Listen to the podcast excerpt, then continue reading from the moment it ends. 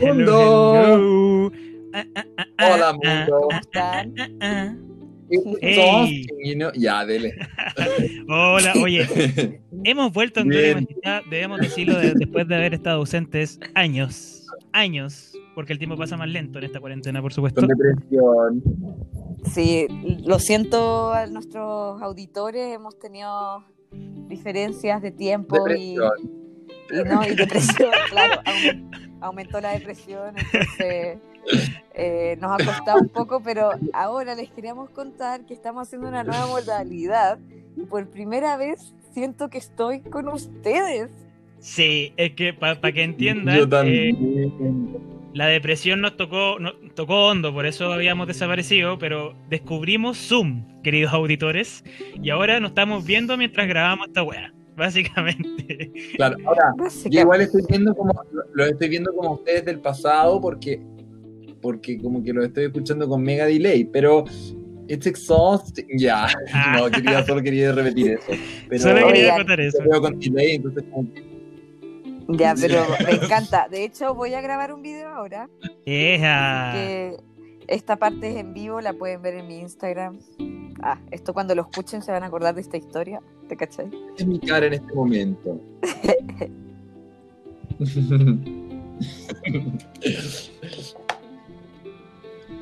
Ah, Bueno, Estamos todos callados como sin video, Claro. sin hablar. Eh, bueno, esto fue, esto fue el podcast de hoy día. Muchas gracias por venir.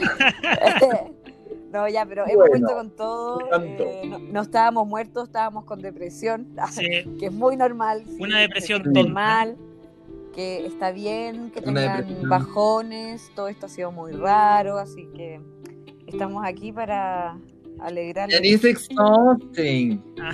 Sí, bueno, eh, hemos vuelto y, bueno, también decir que vamos en el episodio en el episodio 7 ya y nos quedan tres episodios y ya vamos al final de temporada, o sea, esto ha sido Uh, uh, tremendo, tremendo, Patricia. Uy, Ah, uy, uy, uy, uy, uy. Volveremos en primavera, proba- probablemente vamos a volver en primavera cuando ya podamos salir a la calle y beber chupitos. Claro. Ay, qué rico. Porque para los que no, bueno, para nuestros auditores, para que entiendan como la idea original del podcast, que no se cumplió porque entramos en cuarentena y en depresión tonta, por supuesto, era como juntarnos a beber y a grabar este podcast y hacer locura en la calle con los amigos, pero terminamos grabando el podcast. po. Y queremos, y quiero recalcar algo, fuimos los primeros de hacer un podcast en esta cuarentena. Sí, señor. Es verdad, yo creo que, o sea, los podcasts señor. siguen existiendo, pero el nuestro partió en el apocalipsis. Sí, somos de Real Podcast Apocalíptico. Así que si a usted le cuentan que hay otro podcast apocalíptico, no. Nosotros fuimos los primeros. No le crea, no los escuche, abandone esos seguidores, abandone este podcast. Porque Bueno, hemos, mentira vil. hemos estado. So- de- después de este lindo. después de este lindo mm, espacio que nos dimos. que nos- ¿Ah? Fer, se escucha tarde. como si estuvieras debajo del agua. Porque lo estoy. No se dan cuenta de mi depresión. Porque soy un delfín. no, no, mentira. ¿Es un delfín? ¿De verdad se escucha como que estuviera bajo el agua? No. A veces sí, como que Sí. yo por lo menos tengo que esperar a que, como que tenemos que coordinarnos. Amigo, eres un delfín. Llegó el momento de la verdad. Sí. Sí. Y hablo a través de un snorkel con ustedes. No sé cómo hacen, no sé cómo hacen. Hoy no puedo hacerlo. Me, Ay, no desterraron del mundo del fico. Me desterraron del mundo del foide. Del fínico. Que Del- viene, viene sé, como la teoría whatever. de los Simpsons. Que los delfines van a conquistar el mundo. Sí, yo lo creo. Llegó Próximamente en todos los Oye, cines. ¿Cómo ha estado PES en esta cuarentena? Cuéntanos a, a nuestros auditores, a nosotros, a la comunidad. Estamos en el sillón tomándonos unos vinos con la gente. Cuéntanos. Eh, yo he pasado por altos y bajos como todo el mundo, creo. Eh, Oye, deme tengo- un segundo, deme un segundo, voy a ir a apagar las papas, porque si no se me va a quemar la casa. bueno, para que sepan, este podcast es 100% Real. eh, Estamos conversando Real, en el sillón de la casa, básicamente con un vino. sí. Bueno, eh, esta semana colapsó un poco, pero todo bien en realidad. Pero yo creo que es normal entrar en colapso. Como eh, no sé, paso del living al, al living y en el living tengo mi pega y en el living almuerzo y en el living paso mi rato libre y en el living eh, veo películas y en el living estoy todo el día. Y en el living Entonces- duermo también. Prácticamente, Es entonces... Sí, eh, es bien agotador, pero, pero va- vamos con todo nomás, pues si no, hay que darle. Hay que darle porque, bueno, eh, bueno, hay también hay que recalcar algo súper importante que va con el, con el tema de hoy, pero voy a decir un poco más adelante lo que es el tema de hoy. Pero es importante el hogar, pucha que es importante vivir y adornar y cuidar tu hogar, como eso no había Sí. estado antes porque antes, bueno, personalmente yo siempre salía o no, mi habitación estaba ahí tirada, como que llegaba a dormir y chao. Y no, pues es importante el lugar donde vivimos. Es una lección, una lección que nos ha dado o- obligadamente Sí. una lección, básicamente. Sí, pues estar cómodo, si al final yo creo que esta igual va a ser, ah, o sea, como esta situación de cuarentena en que estamos, no va a durar, o sea, va a durar hasta fin de año, ¿cachai? Como vamos a poder Yo creo que- salir quizás un poco y todo, pero nunca, yo creo que hasta el próximo año no va a ser así 100% normal como vamos a un festival, ¿cachai? Claro. Eh, o Yo creo a que disco. tenemos más conciencia de los lugares que usamos. Como que obviamente que te importan más, pues como que estáis más, estáis como más, más encima, ¿cachai? Es como, pues tú- yo también me doy cuenta de eso con mi casa, como que, puta, como que, primero, a mí me tomó en pelota y debo decir, quiero dar las gracias y públicamente a la dueña de este departamento, porque ha sido, weón, realmente una mujer sumamente generosa eh, y muy comprensiva además, porque, bueno, anda... eh, estoy sin persona, onda, estoy viviendo absolutamente solo en mi apartamento. Mi apartamento es de tres, básicamente. Tres personas deberían vivir en esta casa. Y hay solo una. Y, y bueno, y como que justamente en este espacio, en este tiempo, que he estado, bueno, sumamente como, o sea, como muy conmigo y con mi gata, básicamente, con la Plutonia, como que le he dado, la, he dado como el, como el saltito de empezar a, como a ver cómo utilizo mi espacio, ¿cachai? Y siento que eso igual nos va a dar, como que siento que si partía aquí haciendo eso, muy probablemente después te das cuenta de cómo tu mundo, en el fondo, ¿dónde estás tú en el mundo? ¿Cachai? No sé, bueno, podéis verlo en tu edificio, así como, bueno, hay plantas, yo me he preocupado de que en verdad haya como más vida, más verde en mi, en mi espacio, en mi edificio, ponte tú, y así mismo con toda tu comunidad, como que te puedes relacionar desde otros lados, ¿cachai? No sé, me, he sentido eso, como esa conciencia un poquito de los espacios que utilizo y no utilizo, ¿cachai? Estoy de acuerdo Sí, es contigo, con- estoy de acuerdo contigo y creo que, bueno, he visto por Instagram, porque básicamente mi contacto con la sociedad a través de Instagram, Zoom y WhatsApp, que hay harta gente ahora que está comprando plantas, lo que encuentro bastante bien, porque Sí, para sí. mí, mi- mis queridos, mis queridos compañeros que nos están escuchando, eh, yo soy ingeniero agrónomo, pero no trabajo en eso, pero me gustan las plantas. Eh, Que es Ah. justo lo que da la es introducción un justo poco. una introducción perfecta. eh, pero claro, pero para poder cerrar lo que dice el Feña, estoy completamente de acuerdo. Creo que los espacios es importante y al final he leído algunos estudios y que dicen que al final pasamos más de, más de la mitad de nuestra vida o el 50% del tiempo en- encerrados en un lugar. Encerrados en una casa o en la oficina. Entonces es importante la ambientación y cómo afecta los colores, cómo afecta la iluminación.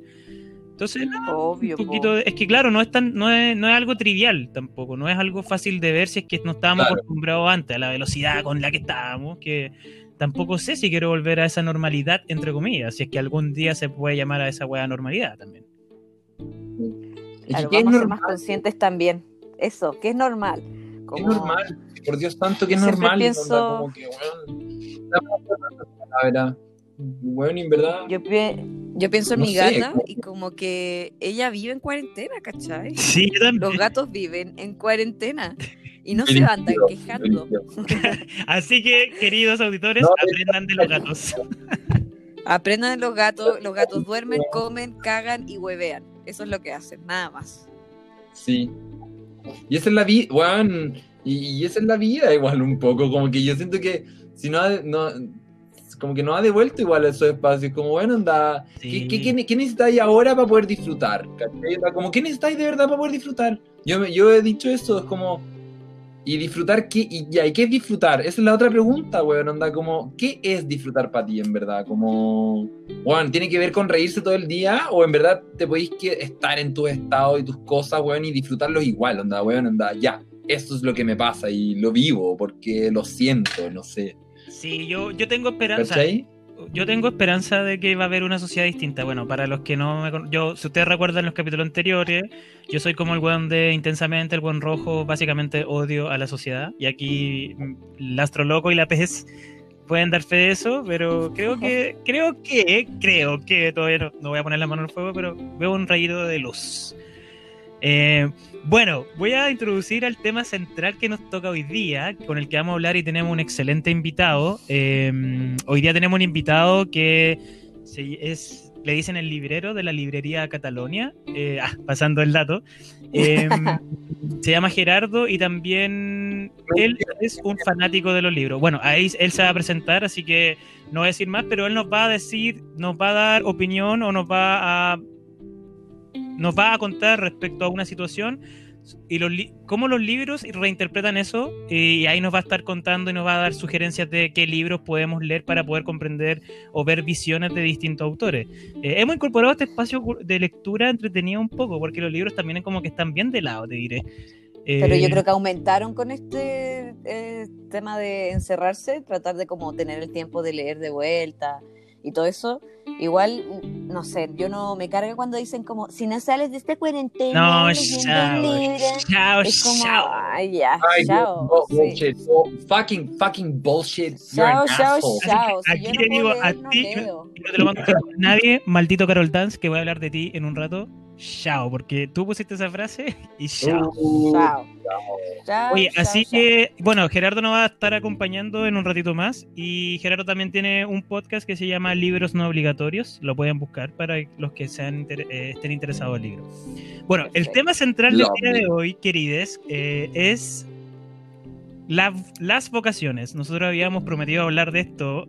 eh, y bueno, llegó el día de Porque cada uno de nosotros hace algo que no estudió o bueno, claro, cada uno de nosotros trabaja, tiene su su sustento a través de un trabajo el cual no estudió. Igual yo creo que soy un- yo por lo menos soy un caso particular porque sí estudié igual eh, como la base, simplemente no estoy en la especificación, pero que igual cambia harto, Ya, te entiendo. claro. Claro. Entonces, camera. Camera now. ese es como el tema central, básicamente, de... Claro, mira, ¿Quién puedo chucha partir su madre? Pagamos como 20 millones de pesos en la universidad y no trabajamos lo no que ejercemos. Puta, a mí en mi caso Oye, si yo ustedes fueran un perro, ¿qué perro serían? Antes de partir, tengo esta duda, no sé por qué me vino esta duda ahora. En este momento necesito que me la respondan. ¿Qué Yo- perro serían si fueran un perro? Yo un dálmata. Elegante. Eh. ¿Me mata? Dálmata, me encantan. Y, y de todas maneras. ¿Y tú, qué, Feña? qué perro serías, Seba? Yo estoy pensando todavía porque en verdad... Yo que- sería. Yo sería estos como perros dorados. ¿Cómo se llaman? Golden ¿Los Golden? Retriever. Gold. Eso, Ay, eso. Es que me caen bien porque que abren la boca siempre. Siempre abren la, abren la boca, están como. Son demasiado juguetones. Bueno. Yo sería, yo sería esa raza que es como la raza que tiene la cote de feña. Una, no sé cómo se llama. Que son unos perros café largos. Oh, qué lindo. Sí, un Weimar- un- un- yo no sé cómo se pronuncia, pero se escribe Weimaraner. No sé cómo Eh, se dice, en verdad. ah, Weimaraner. como que- Weimaraner, Weimaraner, no tengo idea. Como que no son simpáticos, o sea, son simpáticos, pero como con límite. Como. Pero en su, en su onda. es Claro, su propia ola. Claro, eso. Sí, sí. Bueno, en verdad quería responder eso muy corto. Es que tenía esa mini encuesta en mi cabeza que como que me invadió y dije, bueno, me la tienen que responder esta vez. Oye, eh, volviendo al, al tema para... Igual, eh, sí, dale. Yo creo que también un salchicha podría haber sido ya. Dale. Quería cerrar con eso. Un, un Ah, salchicha. qué dura. So cute. Ah, y si fueran mezclados, cuando si Ah. mezclaran perros, ¿cómo- ¿cuál sería? Un quiltro, po. Un quiltro. Sí, pues. Por eso, pero ¿qué tipo de quiltro? po? ¿Mezcla de qué con qué? A mí me gusta el... ¿Cachan a la Catalina Wu? Sí. Ya, ella tiene un perrito que se llama La Moño. que es como negro con chiquitito y, y muy despeinado, como que ese tipo de perro. Oh. Es que es muy, es muy linda la moño. Muy linda, así que Un saludo. sería. Así que un saludo para la moño. Un saludo para la moño. Yo creo que algún día la Saludo Cata podría escuchar este capítulo, pero se lo voy a mandar y voy a decir que menciona a la moño. Muy bien. Oye, Eso. em, bueno, queremos hablar del tema central, Ahora pero vamos si vamos a hablar del tema central con, con el Gerardo, porque estamos calentando motores, estamos calentando motores. Em, pero antes Ya de... sí, pues, pero, pero para introducir y para que entiendan como de qué queremos hablar. Dale. Yo, por ejemplo, y les voy a dar mi, mi como experiencia, yo estudié diseño, eh, pero es la mención que estudio se llama diseño de interiores y equipamiento, ¿ya? Que prácticamente es como no eres ni arquitecto, ni eres diseñador, ni eres artista, ni es como ni siquiera en la misma universidad se entiende qué es la carrera, ¿cachai? Porque no podía hacer una casa, pero igual un arquitecto puede hacer los muebles de la casa, ¿cachai? Que supuestamente es lo que hacemos nosotros. O como el interiorismo también existe la decoradora, entonces como que O sea, si el, hay un... Está en un in-between. o sea, si el diseño fuera un cuerpo humano, ¿tú serías el Noesni? claro. Un No, punto muy no sé. Importante. Es muy importante. La verdad, la verdad no sé qué sería, pero claro, es como, como una carrera un poco eh, no, no muy específica en lo que hacen, pero igual eh, durante la experiencia como de trabajar me he dado cuenta que tampoco uno tiene que tener una especialidad tan fija. Eh, sobre todo en el ámbito de como humanístico, artístico, así como más en la volada, uno igual es multidisciplinario, se dice, así como que al final uno aprende y hace muchas Sí. cosas a la vez. Entonces, yo desde que salí de la universidad Muy nunca, claro, yo nunca ejercí la carrera, como que nunca me gustó hacer planos, nunca me, me gustó mucho como, me encanta la arquitectura, pero no para hacerla. Y tuve la oportunidad de empezar a trabajar en, en una página web y prácticamente soy diseñadora gráfica, o sea, ahora me dedico 100% a todo lo que es eh, diseño gráfico, ¿cachai? Y no lo estudié, tengo la base, obvio, sé usar Claro. Photoshop y todo lo que como un diseñador podría llegar a usar, pero igual en un momento me tuve como, eh, no sé, problemas en cosas básicas como eh, tipografías, ¿cachai? O, o tamaños, o formas Claro, de... que no era como en tu formación así principal, ¿Qué? principal. Claro, entonces ahí dije, como sabéis qué, diseño debería ser una carrera súper... Holística. eh, claro, o sea, como que te vayan llevando ciertos ramos más específicos, pero que al final fuera todo, te enseñaran todo, ¿cachai? Si yo quiero diseño de vestuario, Es que ya tengo creo- algunos talleres como de ropa, ¿cachai? Pero si no, como que Claro. aprender un poco de todo, como un poco como un college de diseño. Eh, ¿Cómo era la Bauhaus? A mí, a mí, a mí me encanta como la idea de, bueno, es que no sé, a mí me pasa mucho con el diseño, Pez, que, que siento que es como la carrera de crear. Onda, es como, bueno, onda, como que podía hacer de todo con el diseño realmente, pero de todo, onda, real de todo, onda, podía entrar en, en todo, onda, en todo podía entrar con diseño. Es En como- todo. Lo hacemos todo, ¿cachai? Weón, hacemos todo. No, pero es real, es real. Es como, es como es muy, es como muy como una carrera que invita a ese aspecto como más del ser humano, que a mí eso me, me llama mucho la atención porque invita como ese aspecto del ser humano muy como como A- a de- encontrar la solución de a un poder, problema. ¿cachai? Sí, es como, bueno, encuentra un poder mismo para poder encontrarle solución a los problemas nomás. Chao. Y como que Sí, no se intenta agarrar ni identificar como con nada. Es como, no tenéis por qué ser como el específico de esta weá y tampoco el ser el específico de esta otra. No, weón, es como que, bueno, soluciones a problemas. Fin. Eso es Sí, más o menos. Yo claro. estoy de acuerdo, o sea, tu punto yo tomo algo, bueno, eh, ¿podemos decir dónde trabajaste o no, Pez, para hacerle propaganda? Sí, obvio. Trabajé en la mejor página para vender ropa, la mejor y la única que deberían conocer. Porque la amo. Ah. Todo mi equipo, mi ex equipo, que se llamaba la hermosa página Feria Ferio. Feriaferio.com. Si la conocen, feriaferio.com y .cl. Vende lo que Ay, no usas, compra lo que necesites. Exacto. En esa página uno puede, es como una feria online. Tú puedes vender tu ropa y ahora tienen la opción de muebles también. Perfecto. Oye, pero pasando como, retomando un poco el tema, para poder ir con feña ahora, porque sí, señoras y señores, todos nosotros no eh, trabajamos lo que estudiamos. Eh, yo me tomo el punto del, del de ser holístico, que voy a meter como mi parte como un poco filosófica, disculpen, pero súper corto.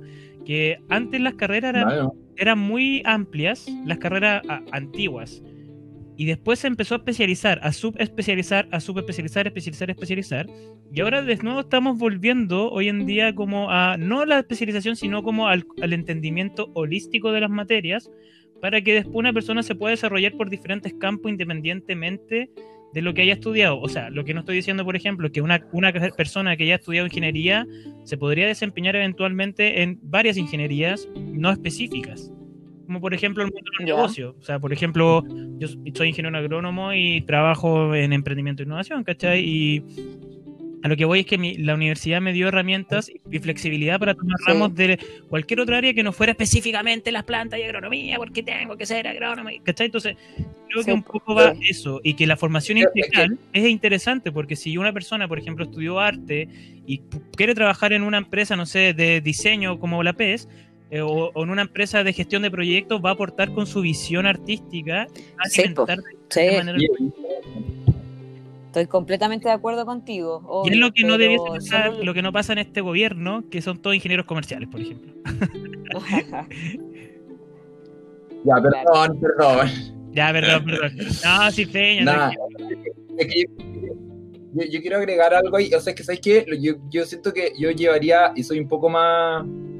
Puede que ser que un poco más extremo en, en lo que voy a plantear, pero, pero a mí me da la sensación, o sea, yo lo digo por una experiencia muy personal y creo que lo he visto también en harta gente, que es eh, la, la, la duda de si realmente la universidad como, como tal es la única forma en la que tú tienes de llegar a algo, ¿cachai? Es como desde, Es desde qué lugar te querís parar. Tiene que ser necesariamente la universidad un lugar donde tú, weón, onda. Porque hoy día convengamos en que bajo el sistema económico que hay planteado, la universidad básicamente es como un hacer una máquina de hacer profesionales que sirvan a ese fin. No es una universalidad de puntos, ¿te fijas? No es como que yo me encuentro con diferentes como este, puntos de vista y, y comienzo a, a intentar desarrollar al ser, sino que estoy a favor, o sea, como en, en como al servicio de, bueno, onda, en este caso capital, o bueno, llámale como quieras, en verdad, da lo mismo, pero, pero tiene que ver mucho con eso, con la producción, como el ser visto como ser productivo. Entonces, como hoy día, pues tú a mí me pasa mucho, Dale, dale, Cachio. Eh, No, hoy, hoy- hoy día a mí me pasa mucho y, lo he vivenciado, lo he visto en carne propia, que, que, que, que realmente estoy como, o sea, yo par- particularmente estudié astrología, yo soy ingeniero comercial de profesión y estudié astrología de manera autodidacta. eh, y la sigo estudiando, por eso me siento un aprendiz de astrología y ha sido un rollo para mí justamente por esta como formación que tenemos todos de formarnos a partir de una universidad, Exacto. como No, pero de que una aparte, muy formal, como, como sí, por- po. entro en ese rollo, como en esa complicación de, o hasta qué punto yo puedo decir, oye, yo soy astrólogo, ¿cachai? Porque me formé solo. Claro. ¿Acaso no tenía yo No, es ca- que- capacidades de poder como hacer esa, Es que esa es- introspección, No.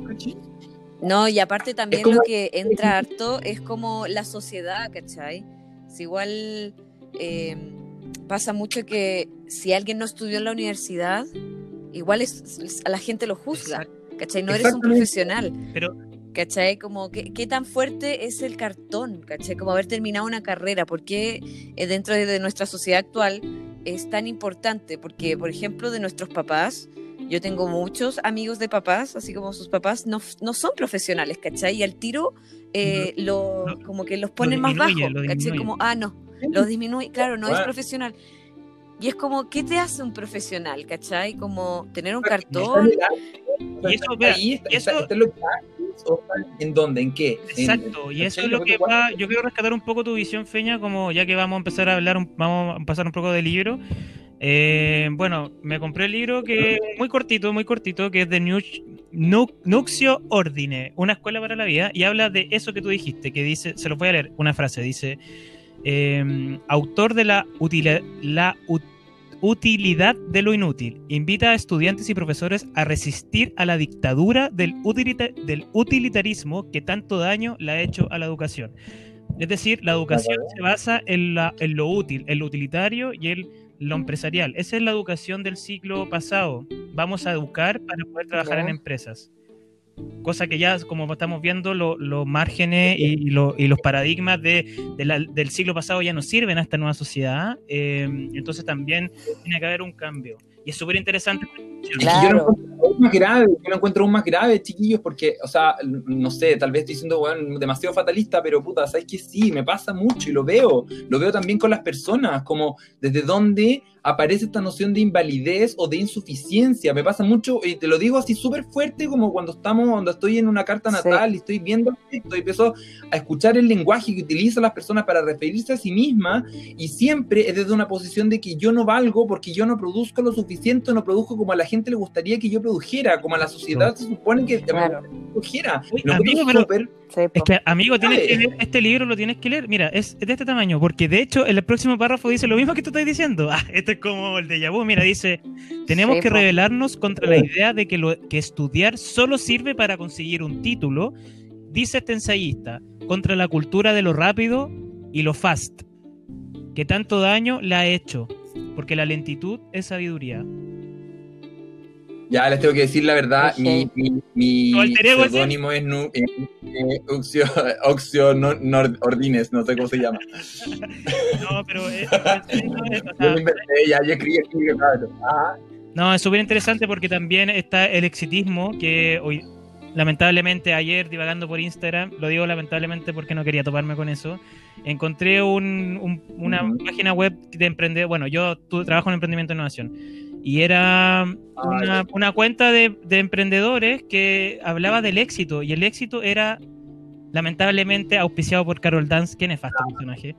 Era tener autos, No. tener relojes de lujo, vivir en una ciudad estupenda, una vista al mar. Que, y esta frase así como, em, dale, tú puedes, los sueños se pueden lograr, todo se puede alcanzar con trabajo duro. Y es como, hermano, ¿qué onda? Esa weá es lo que no hay que enseñar del emprendimiento. Es que también ahí entra un poco como todo lo que estábamos hablando antes, como qué es la normalidad, como qué es el lujo para alguien. El lujo es tener una mansión, tener un auto, o ponte tú para mí un lujo es poder ir a la esquina y comprarme un helado, ¿cachai? Porque hay gente Claro. que no puede hacer eso, ¿cachai? Entonces, como, ¿dónde, qué es el lujo? Como, o qué es ser Claro, exitoso, que- ¿cachai? Porque quizás alguien exitoso que no, ponte tú, no pudo terminar el colegio, pero lo logró, Ya, es un estoy, éxito. estoy de acuerdo Como- con eso, pero también hay que, desde, yo lo decía desde la mirada de, que- de cómo se comunica y se propone. O sea, si tú no tienes un auto, no eres Ya. exitoso. Esa es la comunicación Es que, que existe. Y Claro. esa comunicación, o, o- o bien, o bien es como. o- a mí, yo- sí, es que es como ese mensaje, como, es como esa, me- esa, esa frase repetida, como, pero sin que la persona realmente haga el proceso interior de decir, a ver, mi noción de éxito se basa en esto, en esto y en esto que tiene que ver mucho con Exacto. mi esencia, o no. ¿Está exacto. hablando, Sí. conversando, Sí, o no? Esto es súper Ahí es donde aparece, el- porque claro, si tú me decías a mí que una persona después de haber hecho un proceso introspectivo enorme y haber dicho, ¿sabéis qué? A mí mi noción de éxito es tener, weón, tres autos y cuatro casas y tener, weón, no sé, onda como, weón, un marido, una mujer trofeo. Ya, ok, weón, te la compro, te la banco, pero porque, te hici- porque hiciste realmente el proceso de ir a tu esencia y decir, esta weá es claro, porque te conectaste ese contigo. proceso que tú Exacto. es, es lo más importante y es la filosofía. No, la filosofía es un eje transversal que no se enseña hoy día como se debe enseñar. Aprender a pensar y aprender a aprender. Creo que es Claro, ¿no? Y, y saber conocerte a ti, ¿cachai? Como que siempre tiramos la pelota a los demás, a que la sociedad externo. esto, a que el otro tiene esto, el ex- claro, el ser externo. Y es como, ¿qué es importante para mí? ¿Qué es lo que a mí me hace sentir bien? ¿Lo que a mí me hace sentir exitosa? ¿Cuáles son mis lujos? Exacto. Como- Exacto. en general vivimos súper deprimidos, o sea, a mí por lo menos me, ca- me pasa que siempre me, me tengo mucha culpa, ¿cachai? Como, ah, no lo logré, no, no soy lo suficiente para, pero ¿para quién? ¿Para quién? ¿Cachai? Para mí, es ¿para quién? Pero para... Esa es la pregunta que tenemos que, que hacernos todos. De hecho, aquí voy a citar a Cristóbal, que un amigo le mando un saludo, que él es de profesión doctor y está ligado al área de la psicología. Entonces yo le pregunté una vez qué es lo normal. Y él me decía es que lo normal depende de cada uno. Entonces, pero, pero hagamos el trabajo de entender que, que para mí es normal esto y lo acepto y no me angustio porque me establecen una normalidad. Manteniendo siempre los límites sociales claro. de, de la convivencia, pon- pongamos eso. Claro, porque, porque también ahí ponte tú. ¿Cómo? Del respeto, digo yo, como, Claro. como que a mí, ponte tú, me pasa eso. Es como, hoy día, cabrón, a mí me pasa eso. Es como, a ver, como que todos empezamos, hemos hecho ya. Convengamos en que ya la mayor parte de nosotros como que de alguna manera despertó de esta ilusión de que tenía que tener una carrera o que tenía que no sé qué, no sé cuánto, que tenía que... Ya estáis como despierto en eso. Entonces ahora como, ¿cuál va a ser la pregunta? Es como, a ver, yo realmente quiero seguir diciendo, es que la sociedad, no sé qué impone, la sociedad, no sé... Es como, realmente voy a seguir como intentando buscar afuera que, bueno, como que se me valide desde algún lugar, o en verdad voy a ir a hacer las cosas que realmente quiero, si ya todos nos dimos cuenta que no estamos validándonos desde este mismo, desde este, como, desde estra- estratagema, ¿cachai? No, sé, como, Sí. Como... Pero tampoco sirve mucho también todo lo que está pasando porque las redes sociales es también una forma de autovalidarse. ¿cachai? Que la foto, que lo que estoy haciendo, que lo que estoy comiendo, ¿cachai? Por algo uno se muestra. Yo lo hago inconscientemente, pero igual le he pensado como, ¿por qué chucha estoy subiendo esto ahora? Sí. ¿cachai? Como, ¿qué, qué Yo, quiero yo pensaba eso también y de repente Como- digo, ¿sabéis qué? Lo voy a subir porque me queda guardado como en, en- No es que las historias quedan guardadas, tú las podéis ver como... Sí. Ya, yo Sí, como que me gusta hacer eso. Bueno, retomando los dos puntos para poder pasar a nuestra Ah, como y invitar, invitar a que entre aquí va a llegar eh, nuestro invitado estrella. Eh, todos estos procesos al final de profesión PES, porque vamos a volver con el Feña después conmigo y también Gerardo, que tampoco trabaja en lo que estudió, son procesos que llevaron a, a cambios críticos, a, a crisis existenciales que también vamos a retomar y a la prueba de la PSU, por supuesto, la prueba de la vida que todos en el momento pensamos que era la placa de nuestro puto futuro, señores y señores. Así que mm, Sí, lo po, invitamos a la próxima sección. No se vaya. Vol- volvemos, volvemos en cinco. Música. eh, ah, recuerden que estamos siendo auspiciados por Calzados Peda. Ah,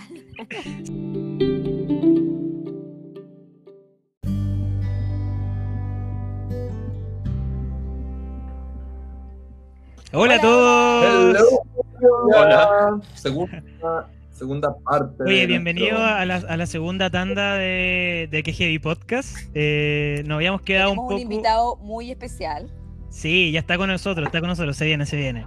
Eh, nos habíamos quedado un poco hablando de las profesiones eh, y ahora para poder continuar tenemos, se agregó nuestro invitado estrella, Gerardo. Gerardo, pero Y ahora puedo hablar, ¿cierto? ahora puedo hablar. Por favor. Hola, hola, hola. hola. Siempre pudiste hablar. Eh, siempre pudiste hablar. Siempre pudiste hablar en todo caso, pero cuéntanos quién eres al auditor, a las personas que nos están escuchando para que te conozcan un poco. ya. Eh, mi nombre es Gerardo Jara. Trabajo Gerardo. en librería. Hola. Trabajo Hola, en librería Gerardo. Catalonio. Hola, hola. Y nada, eso, eso hago, trabajar en una librería. Hasta hace un tiempo tuve un podcast en Tele 13 Radio que se ¿En llamaba serio? Libros no.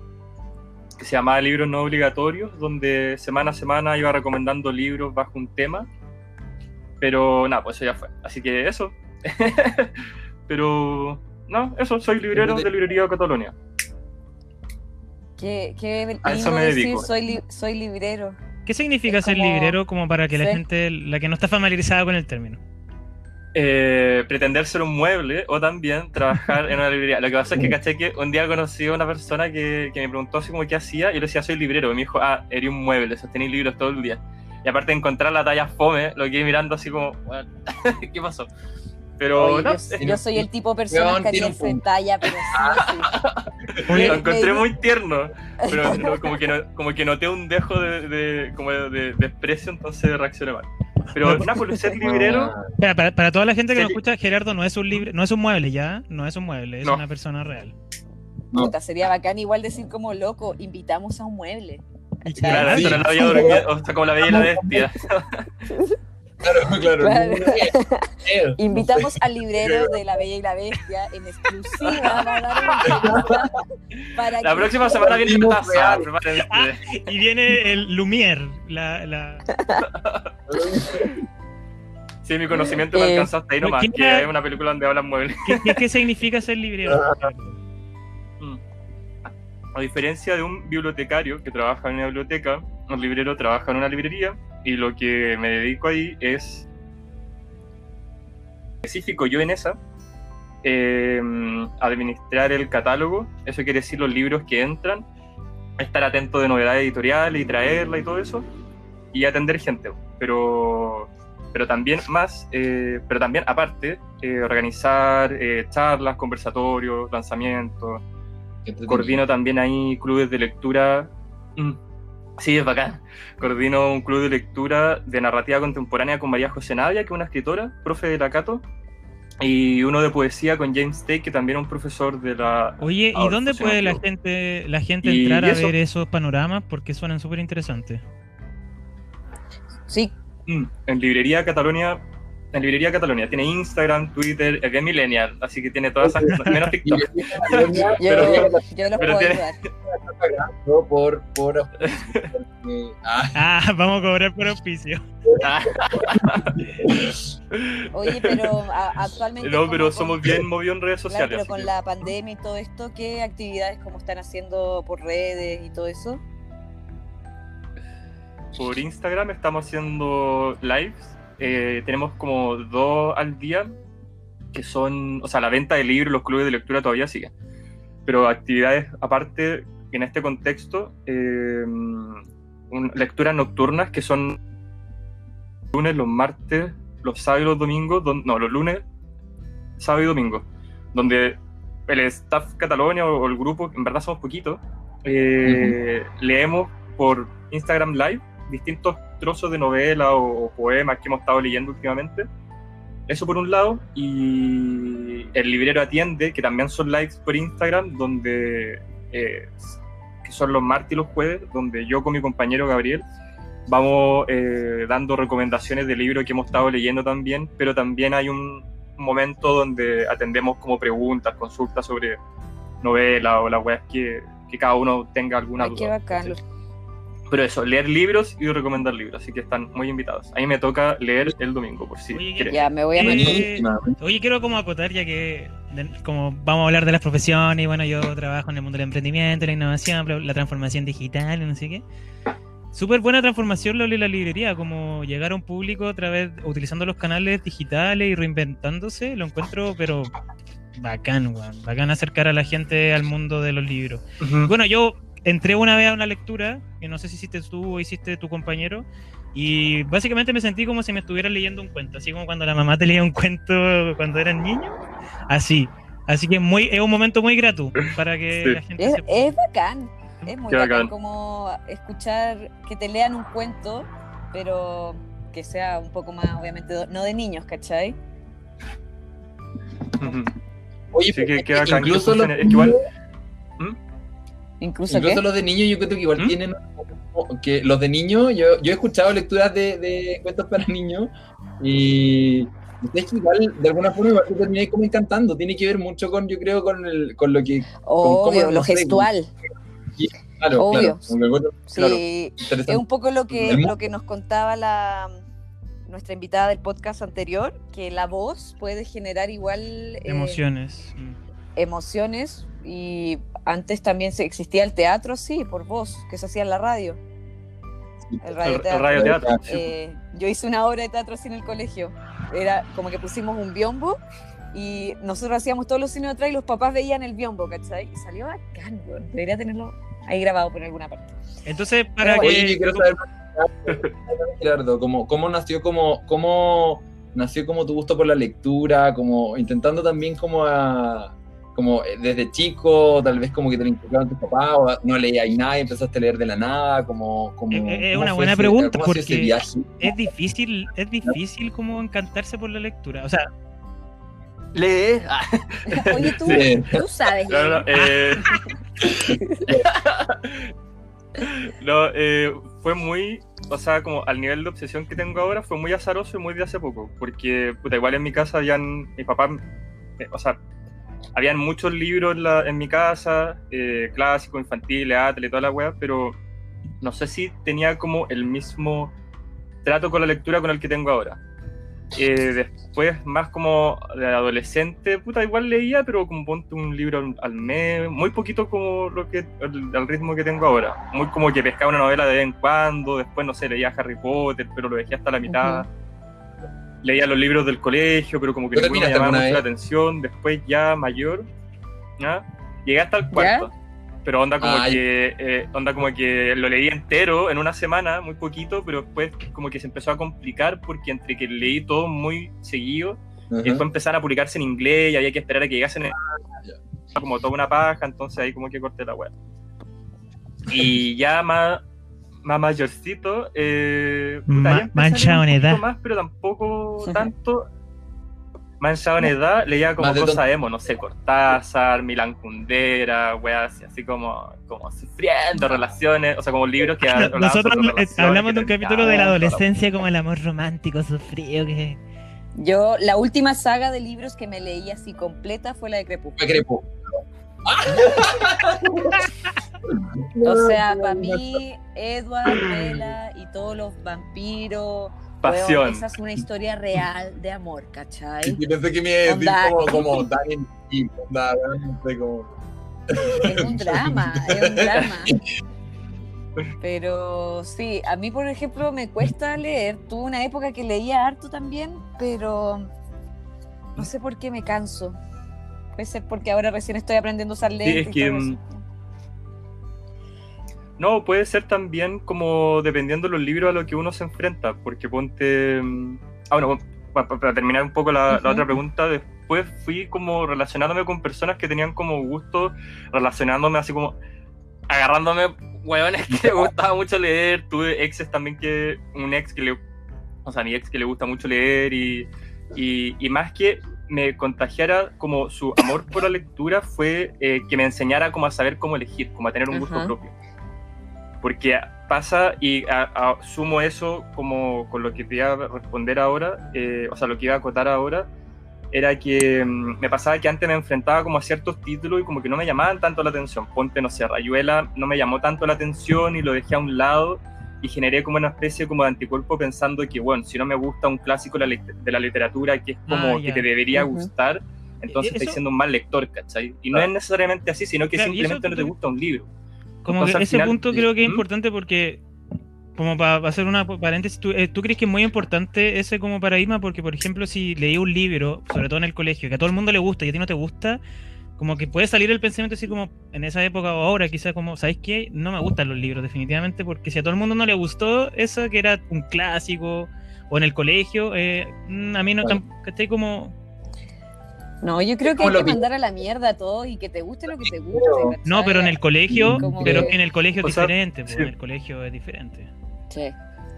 O sea, es que, es que igual lo que pasa en ese sentido es que se supone que lo que, o sea, humildemente, igual yo estudié pedagogía y toda la web, pero no, no en especial en literatura, eh, se supone que a través de la lectura se debería desarrollar como un pensamiento crítico, no así un gusto a la lectura, ¿cachai? Entonces, por ejemplo, si no te gusta la Iliada o, o Cien años de soledad o Rayuela, no significaría que eres un mal lector, sino que la idea sería que pudieses desarrollar distintas herramientas como para, que te, para poder acercarte a ese libro, no necesariamente que te guste, pero obviamente cuando se cuando a- todo eso es atrave- atravesado como por una obli- obligatoriedad ahí es cuando se Claro. complica la wea y, donde- y más encima donde es- tenía al frente un profesor o profesora que, que le gusta lo que hace y tú como ignorante que está bien ¿cachai? todos somos ignorantes en distintos aspectos hay hay una relación no equitativa o horizontal con respecto a la Claro, como que es muy asimétrica. Eso te iba a decir yo, como que creo que tiene que ver un poco ahí con como con la erudición, ¿cachai? Como desde como esta posición de erudito en algo, como muy conocedor de algo, como que en el fondo podéis como eh, plantear como... Por eso yo encuentro que es muy fuerte que una persona, porque tú como cuando sabe mucho de un tema, tenga la humildad suficiente para poder como expresar lo que expresa, porque si no como que podéis plantar y decir como, no sé, La Iliada es un libro buenísimo y a todo el mundo le tiene que gustar, entonces aquel que sea un buen lector tiene que amar La Iliada, por darte un ejemplo, ¿cachai? Y claro, como que efectivamente no necesariamente tiene que ser así, sino que es como desde dónde quería explorar el libro, ¿cachai? O- y bueno, y, y esto es como la interrelación, la conexión Claro. con todas las cosas al final, ¿cachai? Yo. Claro, o sea, y también Claro. yo creo que es la complejidad del libro y el tipo de como, no sé si enseñanza o profundidad que pueda tener el libro, ¿cachai? Como a mí me, me gustan mucho, ponte tú, las cosas policiales, como Tinta. Roja, creo que se llama. Ah. ¿Ah? Hablan los. Eso es como media policíaca, ¿no? El código Vinci. Sí, Ah, sí. Claro, como esos libros así, weón, yo me los puedo así leer al toque, me encantan. Ahora, el último libro que estoy leyendo se llama El psicoanalista. Eh. ¿Lo cachai? Que es De John sí, Katzenbach. que todavía no lo termino, lo tengo ahí hace hartos meses tirado. Pero ese tipo de lectura, ponte tú, que es un poco como contar una novela al final, eh, a mí me atrae mucho más que leer, no sé, po, eh, un poema, incluso. O, Claro. Mira, en, es- en ese sentido igual podemos decir que no eres como una mala lectora, solamente tenías como un gusto en específico. Exacto. Claro. Y dentro de ese gusto eres una muy buena lectora en ese sentido, ¿cachai? Por eso cuando yo ponte, empecé a cachar que al final tenía como puros prejuicios o unas como trancas, y empecé a cachar cuáles eran los estilos o, o las cosas que me llamaban la atención, que me apelaban a mí como persona, ya sea como emocional o intelectual también, porque, no sé, a veces leo unas weas, no sé, como por, por la trama o, o porque tienen una como un juego literario detrás o como un, no sé, una cosa, un- otra cosa distinta, un proyecto literario tal vez más pensado, un concepto tal vez más, no sé, distinto nomás. Cuando agarré esa wea y supe que era lo que me gustaba, puta, ahí ya no paré de leer y eso fue como a los 23, 24 y ahí empecé como a ser un weón más, no, no sé si Mateo, pero más como, ya, esto quiero leer, así, así, estos autores por acá y este autor se relaciona con este. Ah, ya, entonces voy a empezar a leer todo relacionado con él y ahí como, Claro. y ahí se me fue a la mierda la weá, entonces, el- estoy así como, como, que el amor a la lectura nace cuando descubriste el autor o, o la temática El- que te gustaba o y ahí te sumergiste y ya nadie te paró. po, Y ahora eres como la vieja, sí, po, obvio. eres como la vieja los o gatos, sea- pero versión libro. o sea, cuando empecé, Tengo una, duda, tengo una duda ahí. como- claro, no sé si es ¿Qué que a mí me pasa, por ejemplo, con la astrología. Yo onda, lo, lo voy a exponer desde, desde el mundo que, que- desde el cual yo visito algunas cosas. Con la astrología que a veces como que tiende a generar, o sea, si tú como que eh, dejas de como verlo como una herramienta y lo empiezas a tomar como un, no sé, como algo muy como decidor en tu vida, termina siendo como como que termináis formando una filosofía de vida a partir de esta herramienta y al final como que se confunde un poco con cuál es efectivamente lo que yo, Fernando, creo. Entonces, como que hablaste recién esto, y claro, evidentemente que ha sido un proceso, un viaje explorativo dentro de toda esta lectura, ¿cachai? Y eh, hasta qué punto eso como que construye un poco tu, tu filosofía y hasta qué punto es como, no sé, como, como dónde está esa línea divisoria entre como la filosofía creada a partir de todo lo que he leído y tu filosofía, Gerardo. Como que me parece interesante esa... O cómo lo definís tú, como en verdad no tiene por qué ser como algo específico, o sea, como... eh, No es tan simple la pregunta, pero creo que tiene un, tiene un fondo, como... No sé, no sé, te entiendo. Sí, mient- mientras estabas hablando ocupaste la palabra límite y ahí encuentro que, que está como la clave porque no está, po. Claro. no existe. No hay un límite en lo que podría definir como mi interés o, o sea, mi interés sobre, un, sobre el libro como objeto y la filosofía que yo tengo particularmente, que, que, que me apela a mí, ¿cachai? No sé, podría, podría ejemplificarlo de esta forma. No soy un weón tal vez como curioso hasta cierto punto o me interesa como la experimentalidad o, o probar weas nuevas, weas así. Entonces, cuando me di cuenta que era una persona así, o como muy, no sé, me interesa, no sé, la exploración de sentimientos, psicología, weas así, entonces obviamente eso como me interesa a mí, voy a buscarlo en las distintas cosas que me gusta manejar y moverme, en este caso los libros. Entonces, eh, claro, al final, no sé si, no sé si el libro y mi persona tal vez lo pueda dividir con un límite, sino que funciona más como reflejo. Oye, y algo súper Como básico cosas que- que quizás te han preguntado 10.000 veces. ¿Cuál es tu libro favorito? Ay, no, no, pod- no, pod- el- no podría dividirlo pues jugar. porque... Bueno, pero Uno de alguno, tus favoritos. porque- ¿Cuál, cuál Sí. recomendáis? Así como... No, pero deja- déjame, déjame responder, porque al final, como claro, dentro de esta como amplitud de aspectos que considero al momento de leer, que son muchos, ¿cachai? Ujú. Porque hablamos de gusto de, de novela, curiosidad, poesía, bla, bla, bla, etcétera. Eh, eh, como que hace un par de días un amigo me hizo la misma pregunta y me dijo, "Sí, ¿cuál es más favorito? Y dije, puta, no sé, pues, porque si pienso como tal vez como en el desarrollo o en el pensamiento de algo como amoroso, tengo este libro específico que me gusta. Si tiene que ver como con ex- eh, explorar como el como muertes o weas así, tengo este libro que es favorito. Ujú. Pero, mm, y así, entonces hay muchos favoritos, Claro. pero tal vez uno que, que me gusta mucho y que diga siempre es. Eh, ah, ¿dónde lo tengo? Eh, Middlesex. De Middlesex. F. Eugenides. Vamos a leerlo. Estas son recomendaciones. Esto recomendado aquí a todos nuestros nuestros auditores Middlesex, así se llama. No Middle lo voy a leer sí o sí. Middlesex de Jeffrey así como- Eugenius. y- Es y- y- precioso. Se trata teaser. ¿Ah? De- Eh, es, es bacán la historia porque, porque toma varios tópicos de una forma magistral, encuentro yo. Que es la historia de Cal, eh, Cal, Ste- Cal Stefanis, que es un, un chico transgénero, pero que pero cuenta la, su historia. O sea, y cuenta su historia de cómo, que es hermafrodita también, y cuenta cómo eh, nace como mujer y en un momento tiene que tomar la decisión por determinar su expresión de género, y, y claro, cuenta como todo este proceso.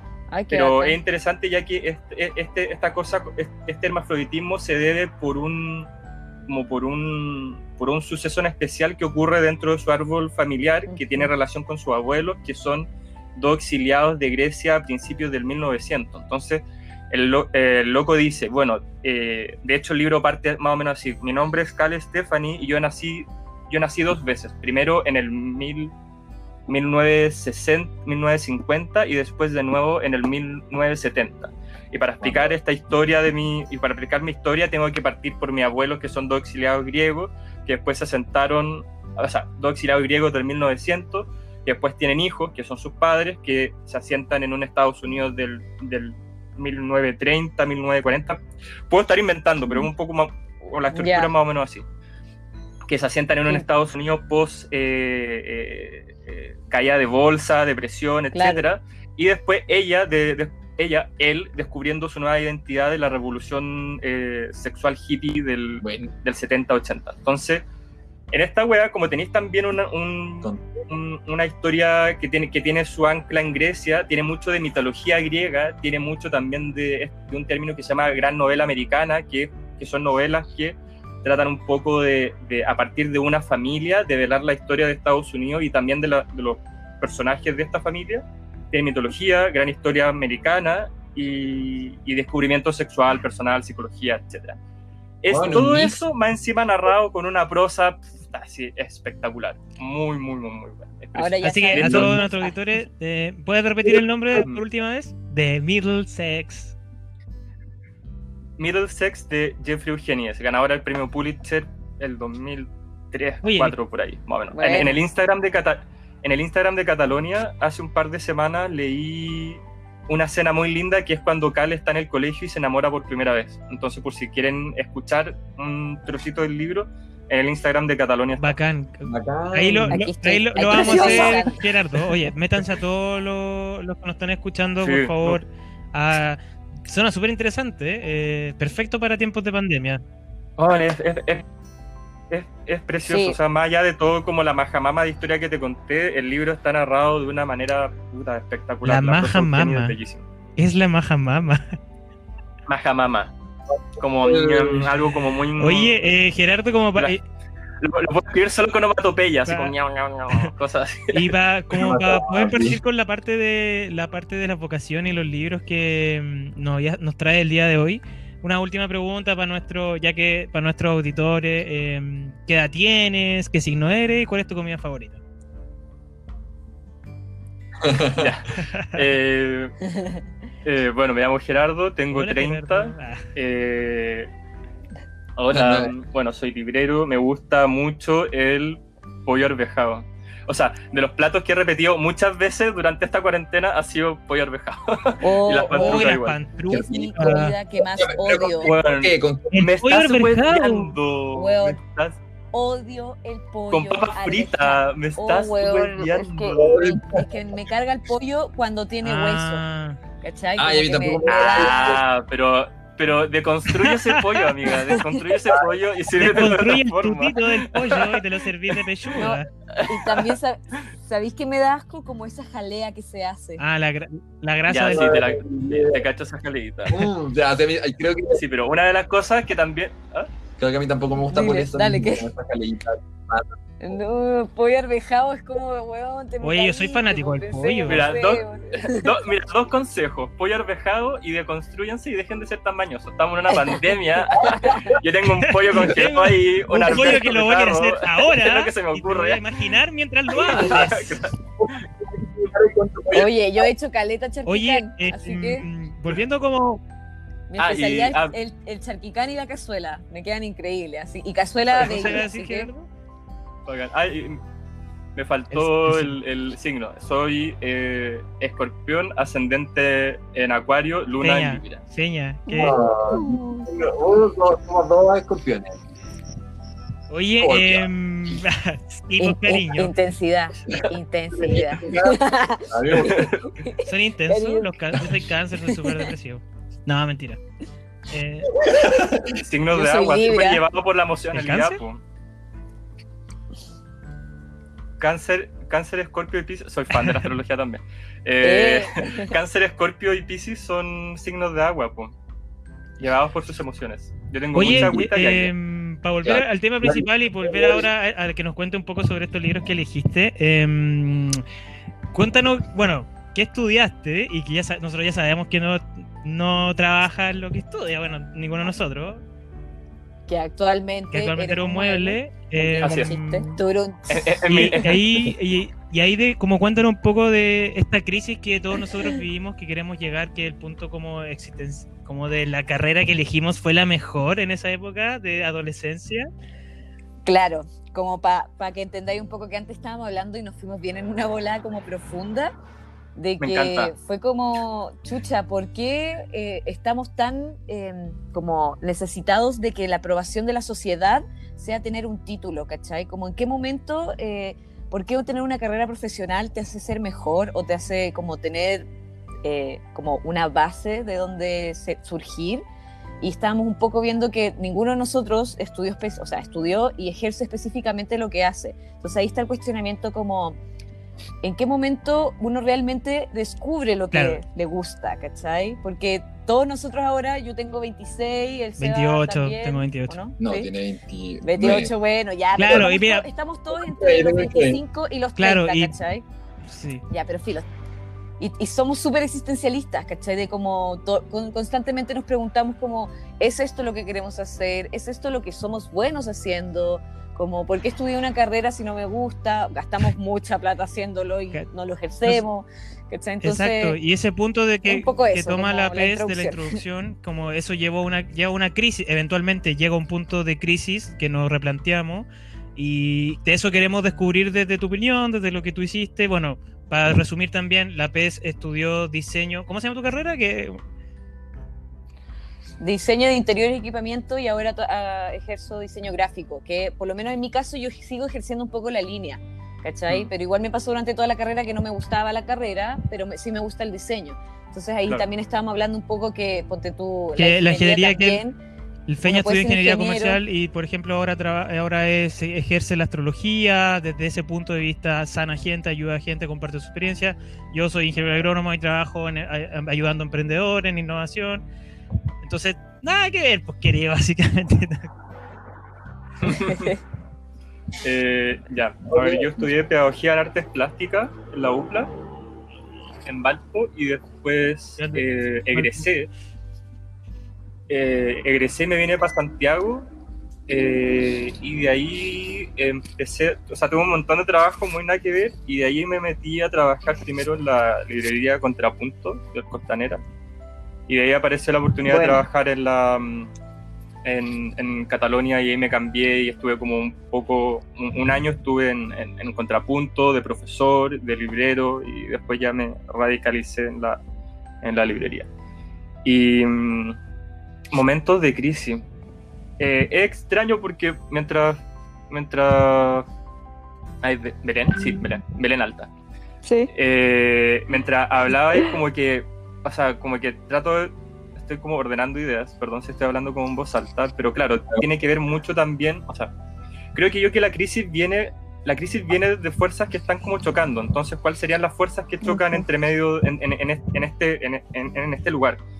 Y, y claro, o sea, decía que tiene que ver como con el yo, con el gusto, entonces el gusto o, o la carrera o, o- o lo que uno quiere ejercer contra qué choca.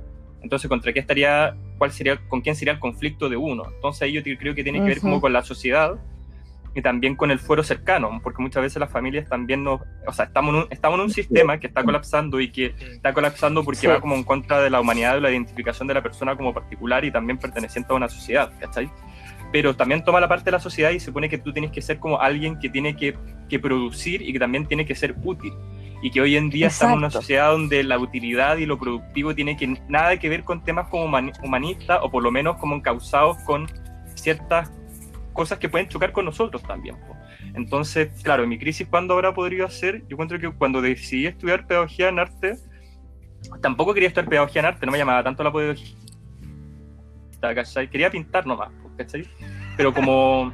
Pero, pero igual es difícil como tomar esa decisión en un periodo donde la adolescencia también es una weá como muy... Muy nada también, ¿no? Hace rato como... O sea, no, no es nada, sino que es muy intensa, muy revuelta. Es, encuentro Sí. es que es muy atroz tomar una decisión que supone que, de, que debís tomar durante toda tu vida a los 18 años. A los 18 años uno quiere carretear, comerse gente, huevear, enamorarse, drogarse, no sé, la guay que sea. Menos, me- menos eh, elegir una carrera que supone que hay que tener que, hacer, que estar haciendo siempre. ¿cachai? Entonces, ahí viene un poco la crisis, cuando el uno choca con, con, con la sociedad en este caso, y choca con una sociedad también abusiva y muy estru- y, estructurada en parámetros que, que, nada, pues, que, no, que, que al final terminan destruyendo a la misma persona. Sí, pues. Interesante ese punto que Entonces, podría ser también un origen en- también de muchas enfermedades también mentales, ansiedad. Mm. Obvio, obvio, Mira. sí. En, en este periodo de la humanidad, como que el humano está est- estresadísimo. Sí, po. Partiendo por el hecho, por ejemplo, hace un tiempo leía que esta, en este momento de la historia, eh, por primera vez, la el humano está, eh, está tan al conocimiento de todo lo que ocurre a nivel mundial. Ujú. Onda, como que tú puedes saber lo que ocurre en África, puedes saber lo que ocurre en Nueva. Zelanda, puedes saber lo que ocurre en Europa. Así también saber lo que ocurre a tu vecino a 10 cuadras más. Y antes la gente sabía lo que le ocurría como en su aldea o en sus ciudades de Sí. no más de Claro, claro. 100.000 personas, ¿cachai? Entonces, por ese lado, por el exceso de información, ya estáis como lleno de weas. Y, y por el otro, pensando, volviendo al, al tema de la, de la edad, eh, tomar una decisión en parte un gusto también es complicado porque a los 18 años yo no sabía quién era también. Nada, eso es O lo no que era- pasa, como que no, no tiene, O- no Entonces, está formado, de- ¿cachai? No, po, y ni siquiera tengo una fuerza por las cosas que ya me gustan, ¿cachai? Como por, por ejemplo, porque por último, si hubiese tenido como una decisión o hubiese tenido como un cariño, un, o sea, no sé si cariño, pero sino que como un, ser alguien que, que puede tomar decisiones más rajatablas y poder haber Ajá. dicho, sí, quiero ser pintor y chao, Sí. pero también estaba inseguro de eso, porque no sabía qué iba a ocurrir de mí en el futuro, entonces como que no solamente saber lo que a uno le gusta, sino, lo que a uno le gusta, sino que qué tan... Qué tan, Entonces qué tu tan crisis seguro estáis como de eso. fue cuando ya Sí. estabas ahí en ese periodo de 18 años, fue cuando ya estaba la contrapunto. Mm, Yo creo que fue más cuando me vine para Santiago, porque entre que quería como desarrollar este lado como artístico y entre que igual me habían grupido con el hecho de ser profe, pero es que, por ejemplo, yo, yo en ese momento pensaba, bueno, eh, yo no tengo ningún problema en ser profe, me gusta ser profe, me gusta compartir conocimiento y toda esa weá, pero ser profe acá es una batalla campal día y día, entonces como tratar de, de que a- hoy día los profesores funcionan bajo una utopía eh, o sea, no sé si una utopía, pero sí bajo un ideal que es muy utópico, ¿cachai? Que es como, y también un abuso de ese ideal.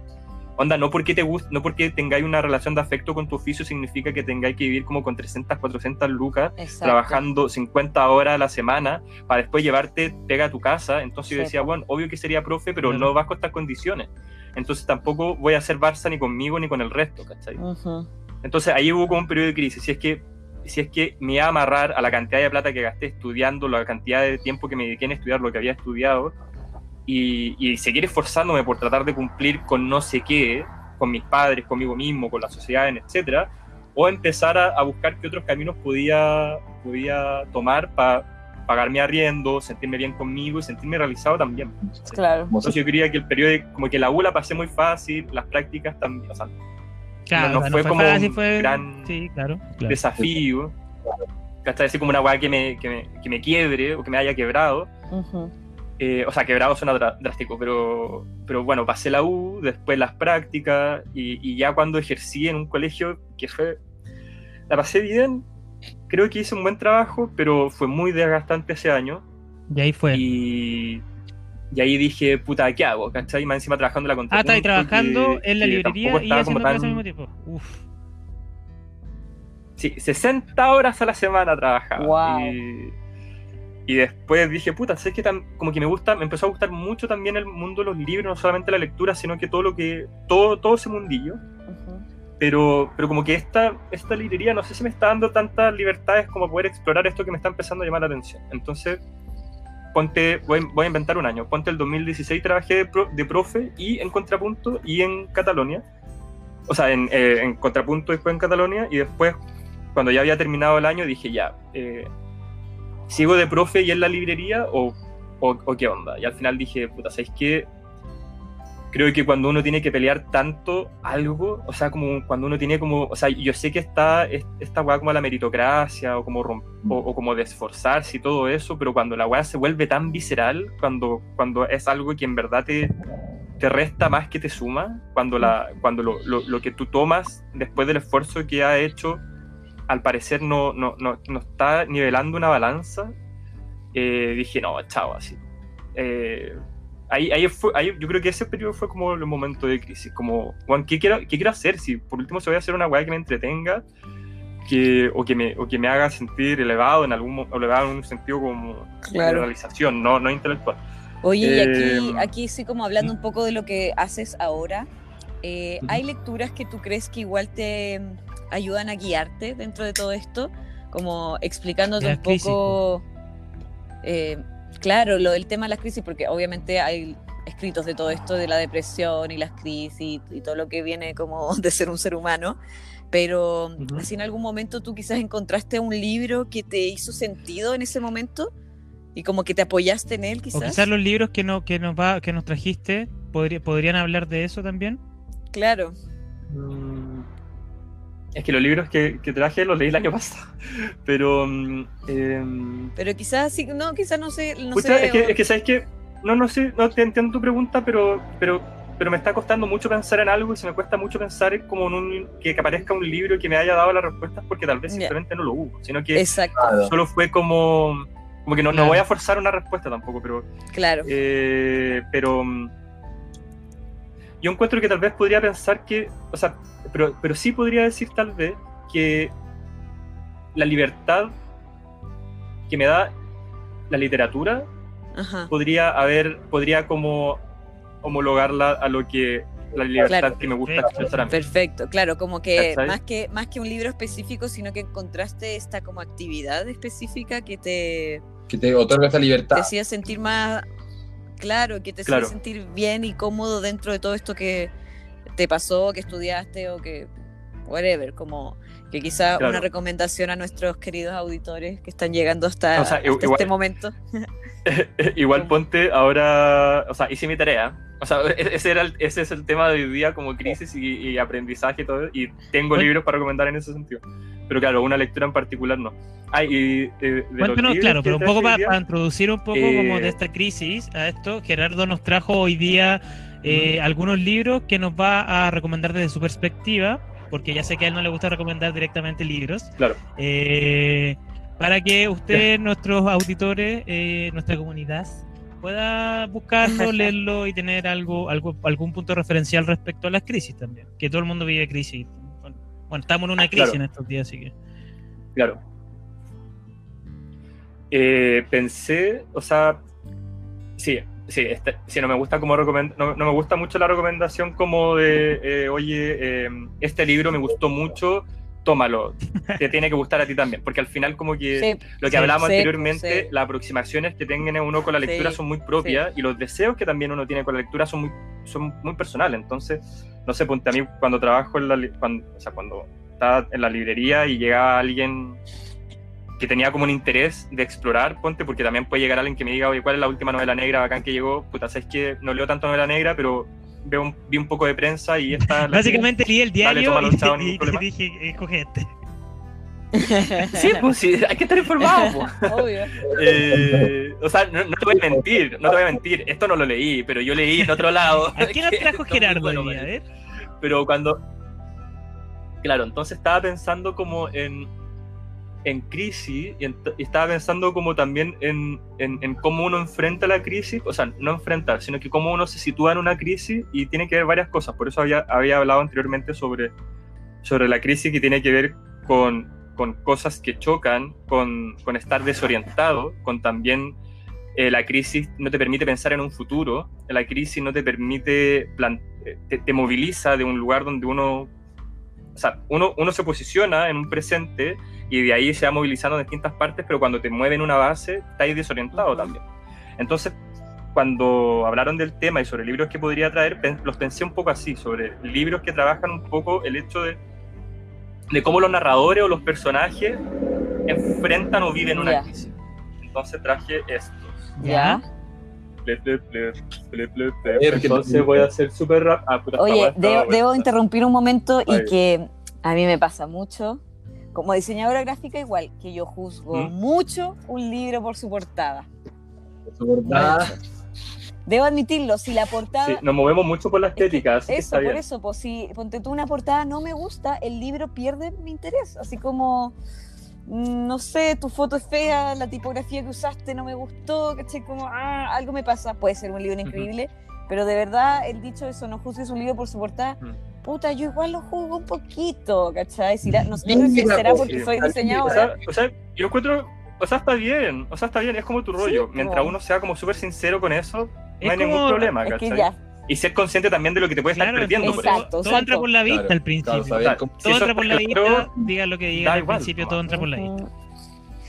Exacto, pero por eso, vi tus Ya, portadas y me entonces- gustaron. A eso quería ir. Puedes decirnos los, Eh, o sea, la portada de la puedes decirnos los no- nombres y el Ya, eh, sí, traje.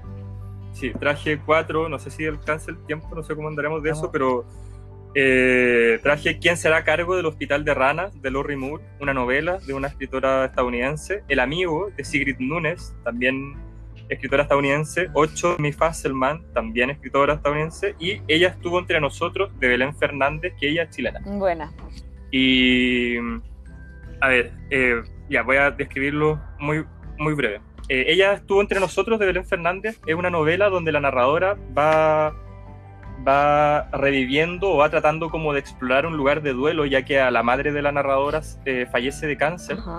Entonces va explicando cómo, cómo, como la- las distintas postales que ella recuerda de haber, de, haber, de, haber, de haber padecido tener a alguien enferma, de que también haya muerto, y cómo eso repercute en el núcleo, en el núcleo, en el núcleo familiar. Ujú. Pero muy interesante el libro, encuentro yo, porque tiene una, tiene una forma de, de, o sea, como que la narradora tampoco va cachando muy bien, en- o sea, va describiendo que en ese momento nunca cachó muy bien la película Ya. que tampoco los personajes que, que en, ese, que en, ese, en, ese, la novela son la familia y las amistades cercanas, como que nadie tampoco cachaba muy bien la película y nadie se comunicaba entre ellos muy bien lo que estaba ocurriendo. Como que hay muchos pasajes donde ella le, le- expresa que le hubiese gustado mucho que su papá le dijera qué sentía él por estar perdiendo a su pareja, ¿cachai? Ajá. y cómo eso podía repercutir en la familia. De hecho, hay un capítulo todo el rato donde ella se imagina lo que el papá podía haber dicho y la weá termina así como, bueno, eso me hubiese gustado que mi papá me hubiese dicho, pero nunca lo dijo y nunca sabré qué ocurrió. Entonces, más que plantear como una resolución frente a un duelo, planta ese momento donde, pa, tu mamá está enferma y se va a morir. Ya, perfecto. Y, y, y si la solución dentro de ahí y cómo muchas veces el lenguaje también no nos alcanza, o sea, no es que el lenguaje, sino que cómo el no comunicarnos eh, traba un montón de cosas también. Como la familia chilena también tiene esta cosa de no expresar lo que, lo que Lo que ocurre, siente, muchos sí, secretos, mucho Sí. esconder Esa weá. es Entonces no es tanto... nuestra... Soy- Sí, mira, pero no te, no te quiero interrumpir, disculpa, solo quería recalcar eso que está... Qué heavy. ¿Qué, qué, qué hay dicho, Fernando? que yo creo, yo encuentro que es un temazo eso, como lo, el, como la familia chilena y como, como la, la- esta concepción como de mucho secretismo, hay como mucho secreto en la familia Claro. chilena en general, como que Sí. si tú hablas con toda la gente, como que te podrías fijo pillar que, no, que mi abuela escondía tal cosa, o que alguien, y que siempre hay algo Claro. que pum, venía saliendo de la nada y que nadie se había enterado antes y que era un secreto súper viejo, ¿cachai? Y que afecta, Mm, po, porque sí. evidentemente que esto es como panoramas familiares como que se van alterando a partir de todos estos secretos que están medio escondidos y de las cosas que no se hablaron, ¿cachai? Claro. Claro, Sí, y, es- y es bacán también porque si pensamos como en estas cosas de crisis y, había- y habíamos hablado del yo enfrentándose a otra persona, tiene que ver también como cómo uno se percibe a uno mismo. Entonces, por ejemplo, también el libro a veces toca esta cosa del papá eh, no queriendo abandonar el lugar de padre para bajar al de humano y expresar como su realidad, sino que se, se cacha que la narradora notaba que el papá nunca quería dejar de ser papá, como esta figura grande que lleva a la rol. familia y bla, bla, bla, bla, bla, el Ajá. rol exacto, el rol. Entonces, como tal vez est- estos roles también que nosotros pensamos que debemos cumplir, más allá de, de deseos que queremos llegar a realizar, nos pueden también impedir lograr otras cosas. Como por ejemplo en mi Claro. caso, no sé, pues yo me pensé siempre como profe. Tal vez si nunca me hubiese pensado como profe, hubiese podido tomar la decisión un poquito antes. Interesante, Sí. claro. Entonces, por ese lado, el, el- el libro es bacán. 8 de Amy Fasselman también tiene que ver con. Todos tienen que ver con muerte. Ah, no, me- no menos uno. Eh, Amy Fasselman, el 8 se divide en dos partes. Primero, donde la narradora eh, quiere tener un hijo, entonces está con su pareja eh, metida en un, un- en uno de estos procedimientos, o sea, como procedimiento de fertilización para poder tener este hijo. Y también eh, la vivencia del duelo de la muerte de su padre. Esa es la primera parte. Pero también se le suman trozos del diario del papá, del diario de vida del papá. Parte. Y la segunda parte es, el, es ella ya teniendo un hijo y cómo lidiando con esta weá de, de ser mamá y también con, la, con, con el recuerdo de haber sido abusada sexualmente. Todo eso es la segunda parte. Entonces, ya, son muchos tópicos, no, no, no quiero ahondar en, todo, en, en todos ellos, pero me gusta mucho cómo está narrado este libro porque también está planteado desde un personaje que no sabe muy bien cómo lidiar con lo que ocurre, ni tampoco sabe muy bien cómo resolver los problemas que le ocurren. Me acuerdo que leí una, una reseña que le hicieron, porque este lo publicó una editorial argentina, una reseña que le hizo un diario argentino que se titulaba, bueno, me- obvio que me estoy equivocando, pero se titulaba como la narradora ingenua, la narradora torpe. Entonces me, me Ujú. quedó, más allá de, más allá de que, esa, de que eso uno lo pueda pensar de forma despectiva, es que, claro, uno frente a situaciones nuevas que no sabes cómo lidiar, eh, uno se siente mal por sentirse torpe o como por sentirse Sí, poco po. hábil. Entonces me gusta mucho este libro porque la narradora va, va, va como dando trompezones, equivocándose caleta, cachando que cosas que la que creía ya no, no le sirven para, para poder eh, solventar sus problemas o simplemente vivir también. Ta- o sea, eh, me gusta porque también hay, acabo de narrar que ocurren como muchas tragedias, muchos, mu- muchos momentos fuertes, pero ella también se lo toma con una ligereza. ¿cachai? O sea, no es que no se preocupe, sino que eh, es un personaje muy ingenuo, ¿cachai? Muy, muy, muy torpe, muy infantil. Entonces es bonito también, tal vez, no, eh, no leer un libro donde, la, donde, el- donde el desafío se convierta en una tragedia y en una epopeya, sino que también, puta, no sé, como que la loca en un momento... Claro, la loca en un momento dice que ella se tomaba un café y vio a su Beastie Boys favorito pasar por delante, siempre lo veía a tal hora pasar por delante, y empieza a, a pasarse rollos porque no sabe si acercarse para pedirle un autógrafo, porque como es una superestrella, obviamente que es una lata que se te acerque a alguien y te pregunte, weá, ¿cachai? Pero al, al final como que ella encuentra el valor y va y le dice, puta, ¿sabéis qué? Más allá de ser fan y todo eso, una de tus letras me gustaba caleta porque tiene, que es Check It Out, creo, que hay un momento en, en una, en una frase donde, donde el, el- el rapero como que repite mucho una oración y ella dice que la repetición está el ímpetu y las ganas de querer algo, ¿cachai? Oye, que... Entonces, más allá de lo que tú hayas querido expresar en tu canción, al final como que el hecho de, de repetir, el estar en un momento, repetir un mensaje, al final es lo único que te puede, o sea, no sé si es lo único, pero te puede ayudar mucho a, a, a- vivir casi, ¿cachai? Como a tener un ímpetu de vida, ¿cachai? Eso es lo que me gusta Oye, mucho ¿qué- de 8. que quiero decir que es que me gusta mucho la cómo lo explicáis, pero te tomas tu tiempo para explicarlo. Y en- y- ¿cachai? Y- pero que quiero seguir escuchando, pero en honor al tiempo, eh, Sí, obvio. Me, gustaría, me gustaría invitarte o al próximo al próximo capítulo 10, 10 minutos, 15, para que nos puedas cerrar estos dos, porque quiero en verdad escuchar los otros dos. O, Y también podemos hacer el post en Instagram de recomendar como Sí, los libros que nos sí. quedaron acá, Ah, obvio. la, la lista. Y yo quiero también cerrar con un meme que nos mandamos por WhatsApp, o sea, por Instagram, que me dio mucha risa. Te lo voy a mostrar aquí ahora que no está. Amo a Perrote Perrito, weón. Amo Eh, ese no, meme. ¿Se llama Perrote Es que Perrito? me dio mucha risa porque. ju- O sea, como que lo vi Sí. en Twitter que le dijeron así, que así. ¿En serio? Ah, bueno, ahora O sea, en mi, en mi imaginario. Ya. Pero me dio risa porque es un poco como lo que se trataba el primer libro que salía, que sale como Baby Boomers. Salí de una licenciatura y al poco tuve trabajo estable y un sueldo familiar. Tengo derechos laborales. Nunca he ido psicólogo. Viva yo. Y al lado, los millennials, me da risa que dice, los títulos ya no valen. Los idiomas tampoco. No hay trabajo digno para casi nadie. La edad media de encimación es tener 29. Tener hijos es difícil. Ahí los, están los perritos. El planeta se está destruyendo y además tenemos todos traumas acumulados eh, de la línea familiar porque nadie los trabajó Esa antes. Como, es Real, demasiado real totalmente. como recién nosotros, nuestra generación, se está haciendo cargo de esto, de como existencialismo, de como dudo de lo que estudio, caché, como antes en verdad los papás era como, entra en una carrera, trabajo Ay, y ay, dale, te y familia, y 25, pum, si no pum, te pum. casas a los 30 eres un fracasado, o... eh, Exacto, ¿cachai? Claro. Y nosotros ahí, aquí, haciendo como, weón, o sea, estamos conversando con un mueble, ¿cachai? Voy a seguir Oye, con ese eh, chiste. Dale, amiga, dale. Aún es. nuestro, nuestro podcast, que en verdad el podcast de hoy día, te juro que estoy muy fascinado porque fue súper efectivo. No, es que como que partimos por un tema, lo fuimos llevando, como recapitulando sobre nuestras profesiones, sobre el existencialismo, sobre que, lo, lo utilitario, y después estos libros, estos dos de cuatro, porque vamos, digamos en el segundo, que hablan sobre estas crisis. Em, nada, estoy súper contento y espero que nuestros auditores también lo hayan estado y que al final, por lo que yo entiendo, por los que me vais contando que quiero saber más, por eso te vamos el próximo capítulo, es que las- los libros al final son como una ventana para mostrar realidades desde un punto de vista que para poder expresar algo básicamente. No sé si el autor tiene como el deseo de, de enseñar, sino más de mostrar una historia y poder y hacer que la gente pueda empatizar con esa historia y aprender de esa historia, que lo encuentro súper, eh, no sé, lo encuentro bacán y que ojalá me gustara leer más, porque yo cuando leo me quedo dormido. Ese es mi gran problema, ¿ya? Yo cuando leo me quedo dormido.